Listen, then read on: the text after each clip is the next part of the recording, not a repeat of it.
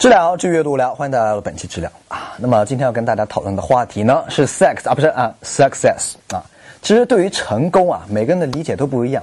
就像对女人，有的人喜欢好乳，有的人喜欢长腿，有的人喜欢环肥，有的人喜欢艳瘦。但是对我这样的人来说呢，是完全不挑嘴的。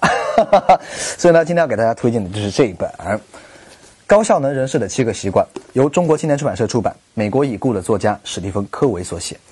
其实史蒂夫·科维啊，不光是一个作家，其实是非常牛逼的人啊。他在生前就被誉为美国学界的思想巨匠，更是入选了影响美国进程的二十五个人物啊，更被评为了美国《时代周刊》的人类潜能的导师。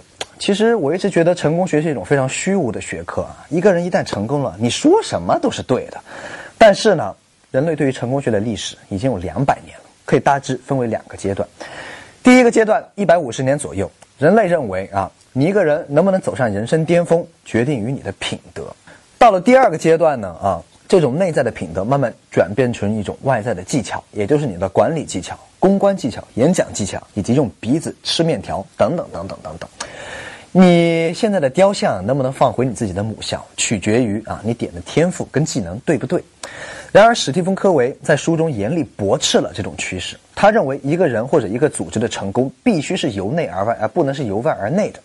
下面呢，我们就要看看一个小故事，看看史蒂芬·科维所说的“由内而外”到底是什么意思。有一天呢，史蒂夫·科维带着他可爱的女儿去坐地铁啊，两个小姑娘非常开心啊，你拍一，我拍一，两个小孩打飞机啊，在地铁上玩的非常的开心。这个时候呢。地铁上上来了一个中年男子，带着两个他的孩子。这两个孩子一上来之后就开始大声吵闹啊，甚至跟自己的女儿打起架来啊。沿途所有的乘客都对这个男人投来了异样而且憎恶的眼光。这两个孩子越吵越凶，越吵越凶。科维终于看不下去了，就走过去对这个男人说：“他说，先生啊，能不能请你管教一下你的孩子啊？他已经影响了整个车厢乘客的人了。”男子抬起头，含着泪水对他说：“不好意思，我的妻子刚刚已经去世了。”也就是这两个孩子的妈妈已经不在了，他们非常的烦躁，我也没有心情去管他们，实在抱歉。科威的亲身经历告诉我们，如果说你想要去成功的话，一定要进行一种思维，这种思维就是积极主动的转换思维。大家别用字面的意思去理解积极主动。科位的意思是说，如果你身边发生了一个事件的话，那么你必定会产生一个行动，在这个刺激跟这个行动之间，其实有一个非常小小的空隙，也就是你选择的空间。在这个空隙当中，你是积极主动的去做你觉得对，而且做一些真正改变自己的事情呢，还是按照平常的习惯去接受它，按照平常的习惯去忍耐它，这是问题的关键。比方说啊，我们的摄影师鹏鹏，昨天晚上他突然认识了一个非常 hot 的女孩，要跟他来一发，于是他特别兴高采烈来到酒店，开完房洗完澡之后躺在床上，他突然发现，我今天还要拍摄，但设备还没有充电怎么办？于是按照鹏鹏平常的习惯的话，他肯定会把这个女孩先啪啪啪完了再说。但是昨天晚上他积极主动的把这个女孩推下了床，开始进行设备的充电。这是非常的爱岗敬业啊！那么，既然有那么一个小小的空隙的话，为什么大家都看不到呢？那是因为我们大家都没有分清楚关注事件和影响事件的区别。关注事件，简单来说就是你关注，但是你影响不了的；但影响事件，就是你既关注又可以影响的。比方说，我觉得现在这些国产电视剧都很他妈的脑残，但是他们会因为我觉得脑残停止不拍吗？不可能嘛，对不对？但是。我的影响时间就是，我如果说专注于自己做云南菜的水准的话，那么我就可以把自己的美味啊提升的越来越高，影响越来越多的人。积极主动转换思维的人啊，总是在做那些可以影响别人的事情，从而让自己影响的范围可以扩大。而那些被动的人，总是会盯住那些自己关注但是影响不了的事情，盯住别人的弱点，从而远离影响的范围，从而离成功越来越远。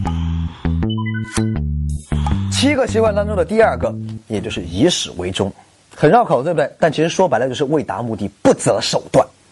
当然，你这个目的也必须不是反人类的这种东西啊。科维认为，任何一个人的人生都需要两次创造，第一次就是创造你自己人生的最高原则，也就是你自己的人生观；第二次呢是创造实现你人生目标的路径。第一次创造的时候，没人可以干扰你，但是第二次你会遇到非常非常多的阻挠。这里再给大家讲一个小故事，有一次啊。这个科维给 IBM 的员工做培训，有个员工就突然生病了。这个员工啊，就包括他的妻子，都特别想回到老家，让自己的家庭医生给自己治疗。然而，这个 IBM 一点犹豫都没有啊，马上包了专机，没有在附近的医院选择啊，让这个员工回到老家啊进行治疗。为什么 IBM 要这么做？因为 IBM 的三大原则就是个人尊严、卓越以及服务。为了个人尊严这一最高原则，其他东西都可以放弃。其实我们的人生观就像 IBM 的这个最大原则，只要有了这个最大原则，你的人生就不会出现任何的选择困难。为什么现在很多人都会觉得活得彷徨啊、虚无啊，每天不知道自己要干什么？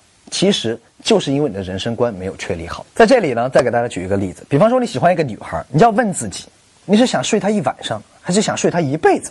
那睡她一晚上，那就简单多了啊，穿对衣服，花对钱啊，订对酒店，找基点，不就完事儿了吗？你根本不用考虑他的学历、背景、家庭以及烹饪能力是不是跟你有一样的喜好，这些通通丢掉。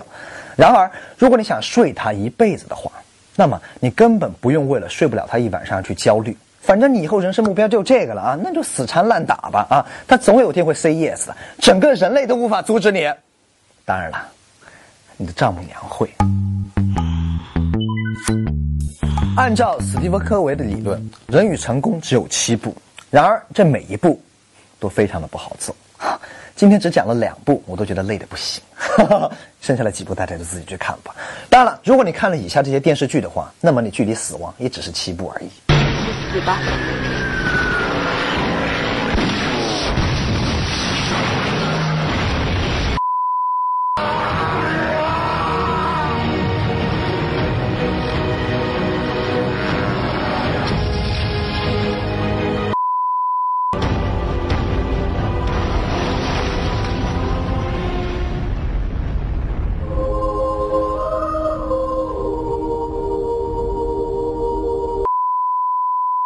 其实对于人生呢，每个人的选择都不一样。前两天微博私信上有人就问我，啊，说小朱，我是一个高三党，现在面临人生的选择，我很彷徨，我很无奈。在这里我就想告诉你，啊，你的人生你自己定就好了。青春嘛，做什么都是对的。知了，至于阅读无聊，我们下期再见。我们的节目已经在腾讯、优酷、爱奇艺呢视频网站上同步播出，同时呢，你也可以在喜马拉雅、考拉、蜻蜓、荔枝等 FM 上收听到我们的知了读书。记得扫描我们的二维码，加入我们的微信公众账号，跟我们一起去阅读无聊。